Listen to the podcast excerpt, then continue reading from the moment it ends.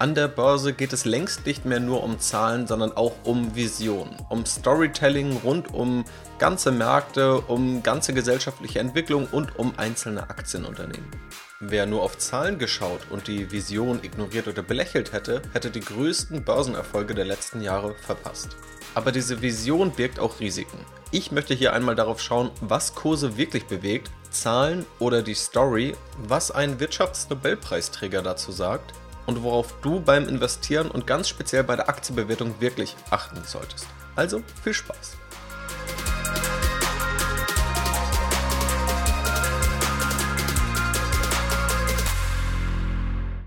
Ja, hallo und herzlich willkommen zur heutigen Podcast-Episode, die, glaube ich, aktueller denn je ist, wenn man sich Börsenentwicklungen anschaut. Das ist tatsächlich Teil 5 in der Aktienbewertungsserie hier im Podcast um dir nochmal die letzten Folgen in Erinnerung zu rufen, in der allerersten habe ich einmal über das Fundament, also das fundamentale Verständnis von Aktienbewertungen gesprochen.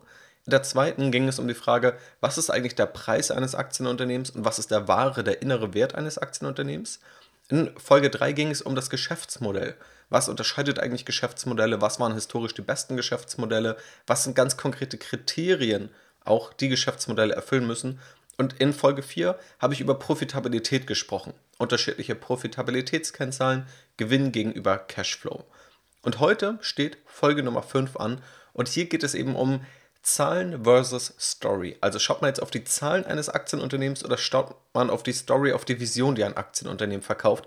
Das hat tatsächlich auch spannende Implikationen auf den Aktienmarkt als Ganzes und wie man selber auch immer wieder seine eigenen Thesen hinterfragen kann. Deswegen lass uns direkt loslegen. Um auch zu verstehen, warum das Thema heute relevanter ist als vielleicht noch vor fünf oder zehn Jahren. Wenn wir uns die letzten Jahre anschauen und schauen, wer die großen Börsengewinner waren, dann fallen einem schnell einige Namen ein. Beispielsweise Apple, Amazon, vielleicht auch noch Netflix oder auch Tesla.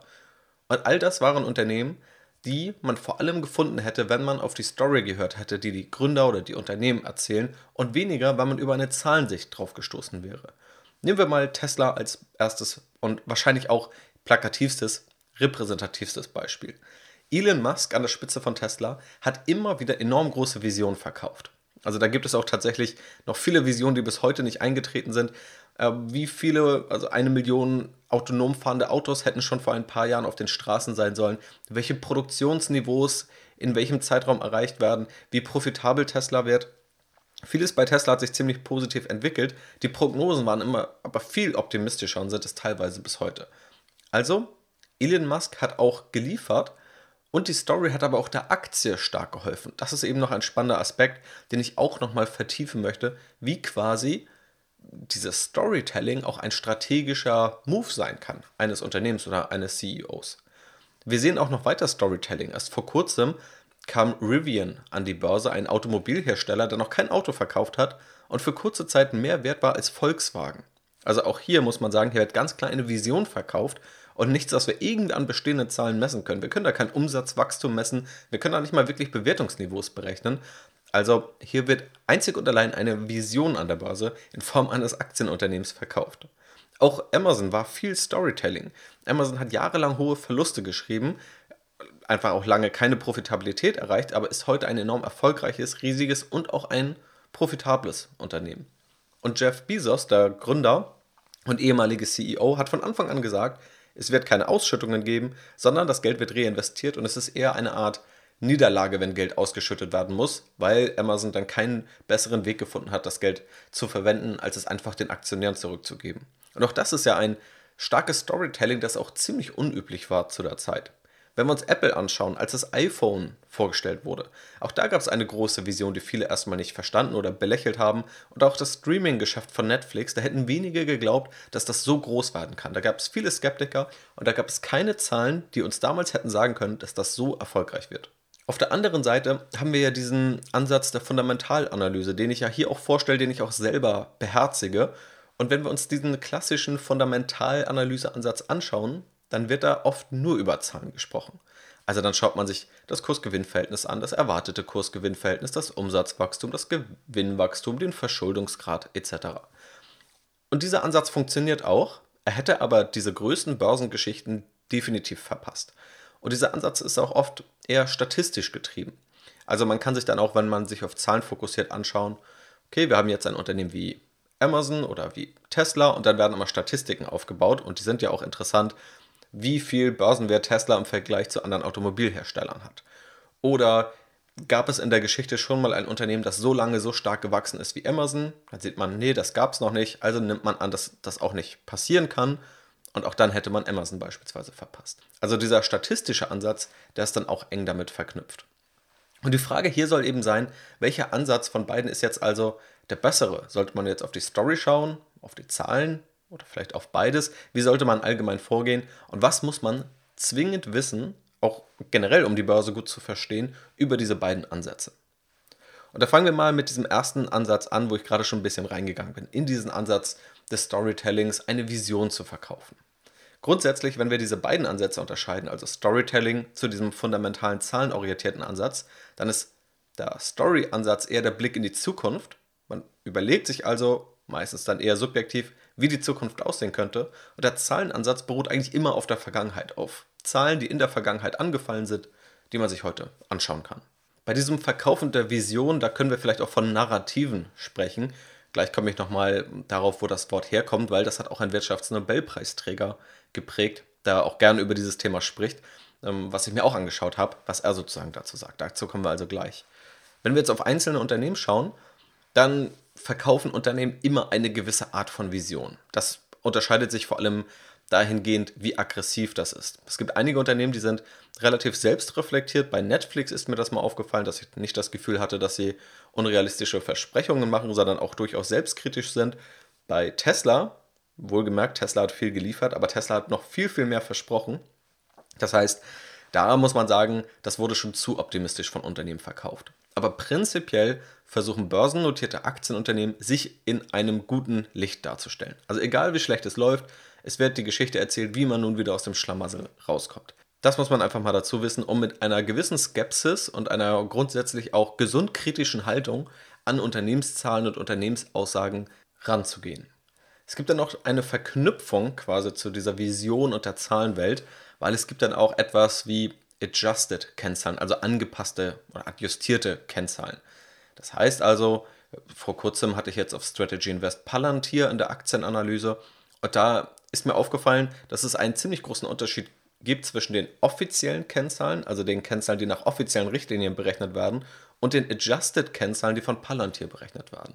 Der wesentlichste Unterschied lag dabei in der Stock-Based Compensation, also letztendlich in der aktienbasierten Vergütung, sprich Mitarbeiter bekommen einen Teil ihres Gehaltes durch Aktien ausgezahlt.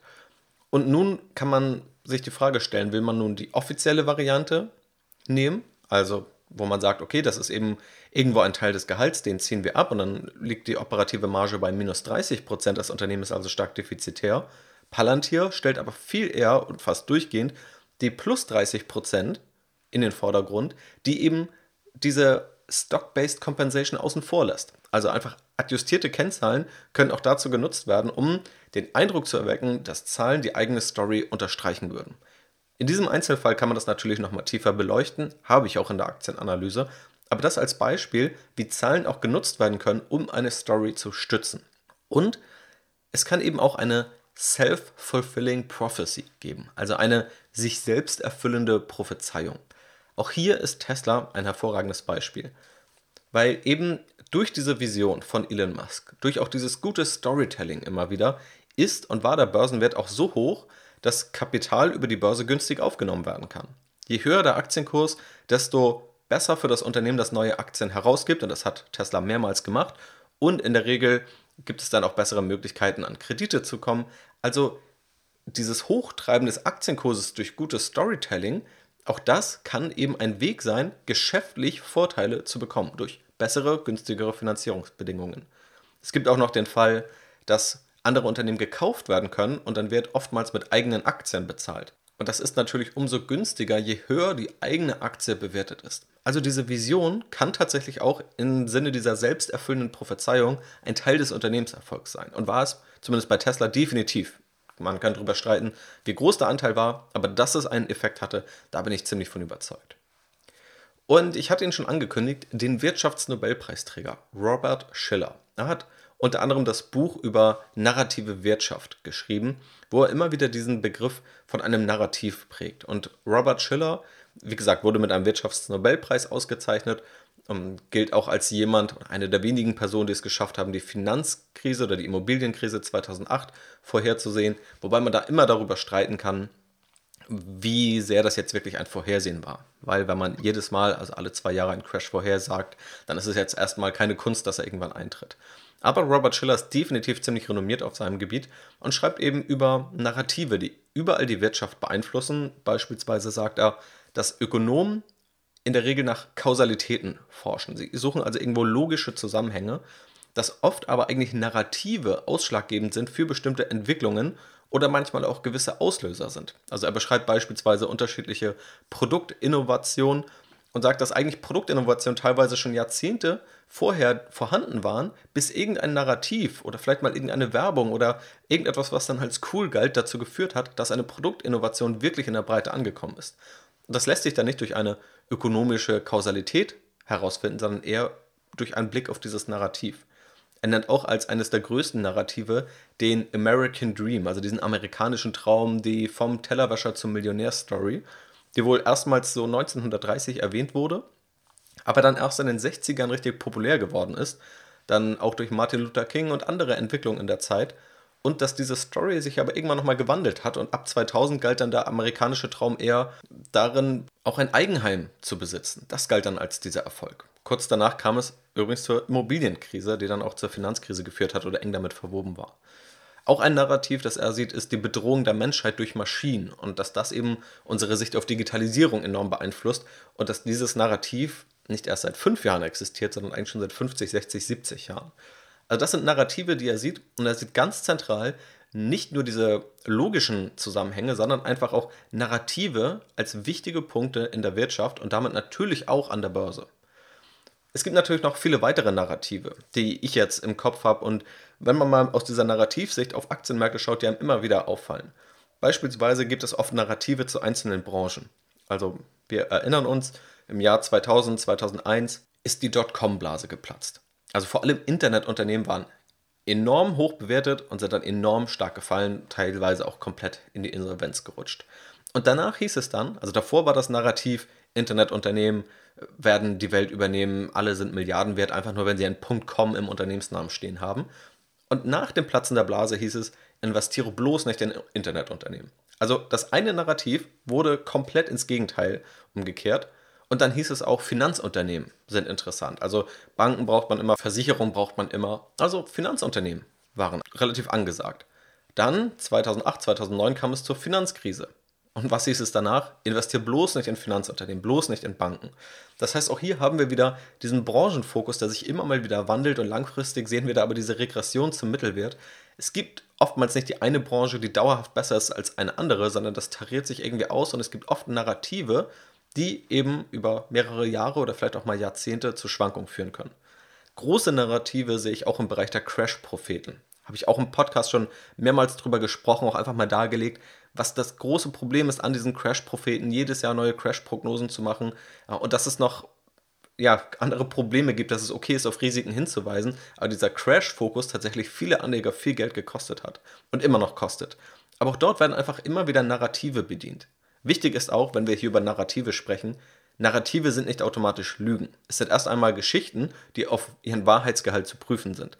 Aber auch hier werden immer viele Narrative bedient. Die EZB ist Opfer solcher Narrative, bedient die vielleicht auch selber, ob freiwillig oder unfreiwillig. Dieses Geldsystem. Und da werden ganz viele Narrative gesponnen, die dann vielleicht auch für die Crash-Propheten passen. Oder die Inflation. Entweder gibt es eine Inflation offiziell und wenn es die offiziell nicht gibt, dann gibt es sie aber eigentlich doch, weil irgendeine andere Kennzahl eine Inflation andeuten soll. Also dort wird es immer Gründe geben, die am Ende aber zu einem Narrativ passen sollen. Also es geht nicht darum, dass man objektiv auf die Sachlage schaut und daraus ableitet, was die Konsequenz ist, sondern es passiert oftmals umgekehrt. Das Narrativ, das aufrechterhalten werden soll, steht schon vorher fest und dann sucht man sich die Gründe dafür.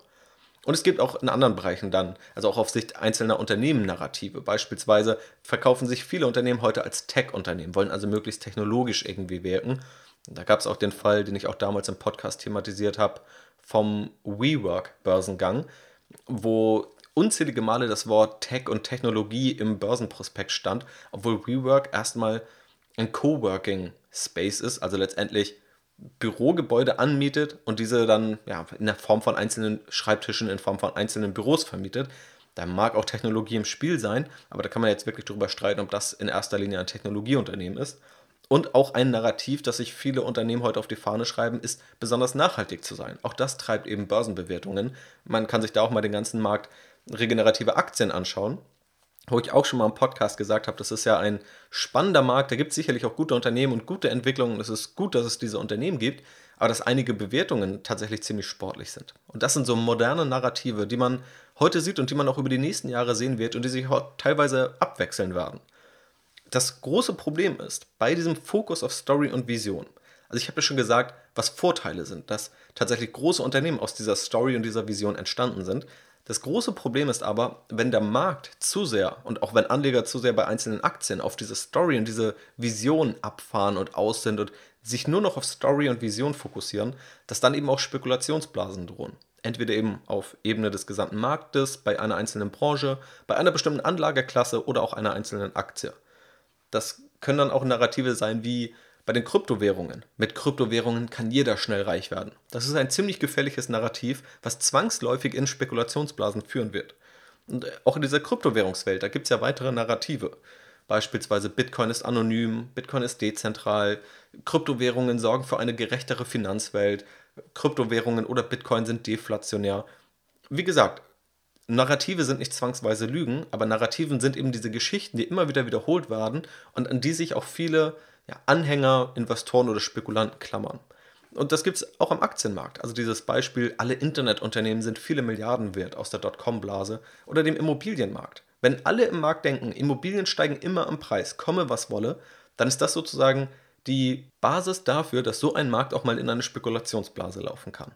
Und das gleiche kann auf Basis einer einzelnen Aktien passieren. Wenn man glaubt, dass Tesla immer nur steigen kann, dann wird Tesla irgendwann in einer Spekulationsblase landen. Und das gilt für jedes andere Aktienunternehmen auch. Und das ist das Gefährliche, wenn man sich eben nur auf Story, Vision und Narrative einlässt. Schauen wir damit jetzt einmal auf diese andere Sichtweise, diese Zahlensichtweise. Also die Vision schaut eher in die Zukunft und bei den Zahlen schauen wir jetzt eher in die Vergangenheit. Wenn man jetzt nur auf Zahlen schaut, dann ist es eher dieser statistische Blick, den ich eingangs schon beschrieben habe, oder auch eine quantitative Strategie. Also man könnte sagen, ich lege ganz klare Grenzen fest und wenn beispielsweise eine bestimmte Kennzahl unter dieser Grenze ist, dann vergebe ich dafür Punkte oder dann ist es ein Pluspunkt, wie auch immer. Beispielsweise diesen Ansatz verfolge ich auch mit der Scorecard, die du auf Strategy Invest findest. Da ist übrigens auch gerade ein Tool online gegangen. Also du kannst interaktiv diese Scorecard selbst ausfüllen, wirst quasi Schritt für Schritt durch diese Fragen geführt um am Ende einen möglichst objektiven, einen möglichst zahlenorientierten Blick zu haben, wobei da auch einige ja, Visionfragen drin sind oder einige subjektive Fragen. Also schau es dir gerne mal an. Ich verlinke dir die Scorecard auch mal in der Podcast-Beschreibung und auch bei jeder meiner Aktienanalysen gehe ich die selber durch. Also wir haben da diesen quantitativen Blick und auch diesen statistischen Blick. Der Vorteil davon ist, dass man meiner Erfahrung nach größere Fehler vermeiden kann. Also man wird sie nie komplett vermeiden können, aber angenommen, man schaut nur auf Zahlen, wird man vermutlich weniger große Fehler begehen, als wenn man nur auf eine Vision schaut. Aber man kann eben auch mal größere Chancen verpassen und auch nicht das ganze Bild sehen, weil Zahlen auch immer im Kontext angeschaut werden müssen. Also auf Zahlen zu schauen ist erstmal super, aber es sollte auch keine Religion werden, dass man sich einfach irgendwelche Zahlen anschaut, weil immer der Kontext entscheidend ist. Woher kommen die Zahlen? Was sagt eine Zahl aus und was sagt sie nicht aus? Und Zahlen sind eben nicht alles. Also klar, man kann auch Aktien kritisieren, weil sie noch nicht profitabel sind. Aber wenn sie das wären, also wenn Amazon schnell profitabel wäre, Netflix schnell profitabel wäre, Tesla, dann wäre das natürlich die einfachste Antwort für die Börse. Okay, offensichtlich können diese Unternehmen profitabel sein und dann ist der Kurs ja auch deutlich höher. Dann ist ja viel weniger Risiko an der Aktie und dann sieht das der ganze Markt. Und die größere Renditechance liegt ja darin, wenn das Unternehmen noch nicht profitabel ist, dann aber zu erkennen, ob hier eine Chance besteht, dass es passiert oder eine hohe Chance besteht, dass es passiert. Wenn man also hinter die Fassade dieser offensichtlichen Kennzahlen wie Gewinn schaut. Also sich Fragen zu stellen, warum ist das Unternehmen noch nicht profitabel? Was sind die Gründe dafür? Wohin geht das Geld eigentlich gerade hin? Also wohin gehen die Ausgaben? Wenn das Unternehmen sich jetzt nochmal verdoppelt, Verdoppeln sich dann auch die Kosten oder bleiben die Kosten vielleicht weitestgehend fix? Also reden wir hier über fix oder variable Kosten. Und wie ist das Geschäftsmodell generell aufgebaut? Auch hier drei Beispiele, die das, glaube ich, ganz gut verdeutlichen. Zum einen Netflix. Netflix Geschäftsmodell ist auf eine hohe Vorfinanzierung aufgebaut. Das heißt, Netflix ist darauf ausgelegt, erstmal im Cashflow negativ zu sein. Warum? Weil Netflix produziert eine große Serie oder muss sich Rechte dafür einkaufen, zahlt dafür einen immens hohen Betrag, vielleicht 200 Millionen, vielleicht 500 Millionen, immer je nach Umfang. Und dann muss Netflix oftmals eine Serie erst produzieren und dann dauert es ja, bis eine Serie noch online geht. Also beispielsweise investiert Netflix das Geld, dann wird zwei Jahre lang gedreht, geschnitten, alles fertig gemacht. Nach zwei Jahren kommt das Ganze online. Und erst dann kann Netflix ja mehr Umsatz durch die neuen Serien erzielen, die dann im Abo-Modell schrittweise abgetragen werden. Das heißt, wenn Netflix heute investiert, ist das vielleicht in fünf Jahren erst reinvestiert. Das führt dazu, dass der Cashflow erstmal sehr schlecht aussieht. Aber wenn man das Ganze versteht, dass sich das langfristig trägt und dass die Investition von heute der Umsatz von den fünf Jahren sind, dann ist es eben ein ganz anderer Blick aufs Geschäftsmodell. Wenn wir uns einen Modehändler anschauen, beispielsweise About You, dann kann man auch da sagen, ja, gefällt mir nicht, so ist noch nicht profitabel. Wie gesagt, wenn diese Aktie schon profitabel wäre, wäre sie auch deutlich teurer an der Börse bewertet. Das muss man immer dazu nehmen oder dazu sehen, wenn man auf diese Profitabilität wartet. Man kann sich ja aber mal die einzelnen Märkte anschauen. Beispielsweise, wenn About You in Deutschland gestartet ist, dann ist Deutschland schon da der reifste Markt, der am meisten entwickelte Markt und dieser Markt ist schon profitabel. Und dass, wenn man in andere Märkte geht, erstmal investiert werden muss, dass man nicht direkt profitabel ist, das ist eigentlich auch relativ logisch. Aber dann kann man ja mal kalkulieren, okay, wenn jetzt aber diese Märkte aufgebaut werden, wo stehen sie dann nach zwei bis drei Jahren? Dann sind sie wahrscheinlich auch ähnlich profitabel wie der Heimatmarkt. Wie gesagt, das hier ist jetzt keine Anlageberatung oder irgendein Aktienkauftipp für eines dieser Aktienunternehmen. Es soll nur dieses Prinzip verdeutlichen, welche Fragen man sich stellen kann, die nicht so offensichtlich sind, wie einfach nur auf Gewinn oder heutigen Cashflow zu schauen. Das dritte Beispiel sind generell Abo-Modelle, also wenn es wiederkehrende Umsätze gibt, wie beispielsweise bei Netflix oder bei Spotify. Diese müssen einmal am Anfang Geld für Marketing ausgeben, für Vertrieb, dass neue Kunden akquiriert werden und die Umsätze kommen aber nur schrittweise rein. Aber dann muss Spotify beispielsweise kein Geld mehr für Werbung ausgeben, um mich jetzt als Kunden wieder zu gewinnen, sondern meine Marketingkosten sind wahrscheinlich irgendwo bei Null und der Umsatz kommt trotzdem immer noch weiter rein. Er kommt eben nur später rein. Also auch diese zeitliche, diesen zeitlichen Versatz muss man da verstehen. Das eben nur als Beispiel, wann es wirklich auch mal Sinn macht, hinter diese Zahlen zu schauen oder auch diesen Kontext von Zahlen zu kennen, weil viele, das erlebe ich immer wieder, die schauen auf ihre fünf Standardkennzahlen und da wird kritisiert, ein Unternehmen ist nicht profitabel oder das ist nicht genug Cashflow. Aber es kommt eben darauf an, was hinter diesem Geschäftsmodell steckt, in welche Richtung das dann in die Zukunft gehen wird. Und das ist dann auch die ertragreichere Frage. Das ist also der Blick auf die Zahlenwelt. Und was ist daraus jetzt mein Fazit? Also wir haben jetzt, glaube ich, gesehen, dieser Story und dieser visionäre Blick, der hat tatsächlich Vorteile, der funktioniert auch, der hat funktioniert, birgt aber auch höhere Risiken und auch Nachteile. Und das gleiche gilt aber für diesen Zahlenblick. Also der funktioniert definitiv, aber es gibt eben auch Nachteile oder Risiken, die man hat, wenn man eben nur auf Zahlen schaut und glaubt, über die offensichtlichsten Zahlen kann man alles erklären und man muss sich gar nicht irgendwie mit subjektiven Eindrücken beschäftigen oder dass man es belächelt, wenn Leute auf eine Vision schauen oder auf subjektive Themen schauen. Was ist also mein Fazit daraus, wie man mit dieser Thematik umgehen sollte? Ich glaube und bin ziemlich fest davon überzeugt, dass beide Wege sich ziemlich gut ergänzen. Wenn man jetzt mal das Ganze nicht Zahlen und Visionen nennt, sondern vielleicht mal Vergangenheit und Zukunft, dann macht es durchaus oder total Sinn, sowohl auf die Vergangenheit zu schauen, also auf diese Zahlenwelt zu schauen, aber auch in die Zukunft zu schauen. Also was ist dann die Vision, was ist die Strategie, macht die Sinn, macht die nicht Sinn? Wichtig ist aber bei dieser Vision, man sollte sich davon nicht blenden lassen und immer mit einer gesunden Skepsis rangehen. Warum habe ich ja auch schon erklärt. Man sollte sich diese Vision aber zumindest anschauen oder man sollte sich auch anschauen, was dann mal Erklärungen sind in diesem Netflix-Beispiel. Warum ist Netflix denn nicht Cashflow-positiv? Warum ist Tesla noch nicht profitabel? Und da kann man dann zumindest einen vorsichtigen Blick in die Zukunft wagen und hier dann eben herausfinden, was ist die Auswirkung eines solchen Narrativs? Also kann das vielleicht für Tesla auch einfach eine PR-Strategie sein oder diese Narrative auf Markt- und Anlageklassenebene.